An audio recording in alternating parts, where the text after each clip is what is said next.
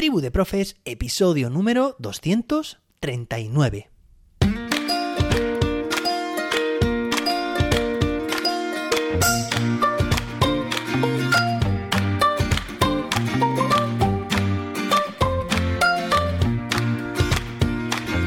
Hoy es jueves, día 15 de diciembre de 2022. Hoy celebramos el Día Mundial, atención, del Otaku, que no sé si habéis escuchado en alguna ocasión hablar en general o en mi caso, por ejemplo, particular, a mi alumnado. Si eres o no otaku, bueno, pues esta palabra, que seguramente te suene japonés, y efectivamente así es, se emplea para nombrar a una persona con aficiones relacionadas con el manga o el anime, aunque también se emplea para describir a una persona a la que le gusta el cosplay. ¿Y qué es esto del cosplay? Que seguro que también alguna vez te lo has cruzado por internet, por las redes sociales. Bueno, pues cosplay viene del inglés custom play, o lo que es lo mismo, disfrazarse, haciendo referencia a alguien a quien le gusta disfrazarse, sobre todo de personajes relacionados con el mundo de los videojuegos, o personajes de manga o anime. Bueno, ahí queda. Hoy tenemos un episodio muy interesante porque contestamos a la pregunta de una oyente, ella es opo.economía en Instagram y nos hace llegar un mensaje que, bueno, pues te voy a decir enseguida de qué se trata. Pero antes de nada, me gustaría animarte a que compartas este podcast con más docentes y valores con 5 estrellas en la app de podcast que estés utilizando. Venga, y ahora sí, vamos a responder a la pregunta que nos hace llegar a través de Instagram opo.economía. Dice, hola, con muchas AES y con, un, con una exclamación. Dice, me encantan tus podcasts, te escucho en Spotify. ¿Podrías hacer un podcast contando la diferencia entre aprender y aprender? Este último aprender con H intercalada E, ya sabéis, aprender de toda la vida, que utilizamos más en educación, y aprender. Gracias y saludos. Pues claro que sí, tal y como te dije, eh, pues elaboraría, diseñaría, crearía un episodio hablando sobre esta diferencia, la diferencia entre aprender y aprender. Pues, ¿Por qué? Porque es, curioso ¿no? que existan estas palabras que son homófonas, eh, que, que, vamos, que se pronuncian pues prácticamente igual, ¿no? Aprender y aprehender.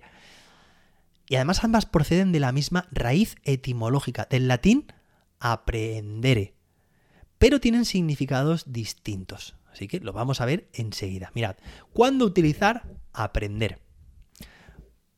Aprender puede significar adquirir o asimilar conocimientos por medio del, del estudio, de la experiencia, de la memorización, ¿Vale? Bueno, ya sabemos que aprender, pues sí, puede tener eh, que ver con la memorización, pero sobre todo también de la vivenciación, de la experiencia, experimentación, del análisis, todo lo que sabemos, todo lo que nos dice ya Bloom en su taxonomía, memorizar, comprender, aplicar, evaluar, crear, sintetizar, bueno, todos esos verbos y muchos más pueden dar lugar al aprender que conocemos.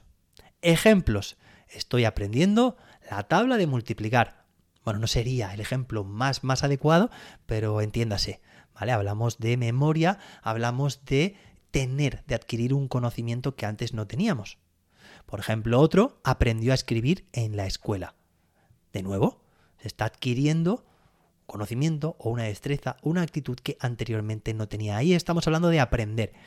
Sin embargo, ¿cuándo usar aprender? Ya digo, aprender H-E, ender. Puede significar aprender, coger, apresar, capturar a alguien o algo como un delincuente o mercancía de contrabando. Atención. También puede ser utilizado en el sentido de captar algo por medio del intelecto o de los sentidos. Así que, pues eso, que en ocasiones, en esta segunda acepción, puede emplearse como sinónimo de aprender, en el sentido de interiorizar el conocimiento aprendido. ¿De acuerdo? O sea, que tienen significados distintos, pero en realidad una de las acepciones de aprender también es captar algo, como te digo, por medio de los sentidos o del intelecto. Ejemplos. Lo intentaron aprender en el aeropuerto sin al bajarse del avión, capturar, ¿vale? La policía aprehendió un camión con varias toneladas de cocaína. ¿De acuerdo? En su poesía lograba aprehender la belleza de la realidad. Ahí ya tiene mucha relación con nuestro aprender, ¿vale? Es captar con el intelecto. No solo debían aprender ecología, también tenían que aprender su importancia para la vida. Son casi sinónimos, pero es más de captar algo, De captar el mensaje, de captar el contenido. Bueno, hoy episodio un poco más corto.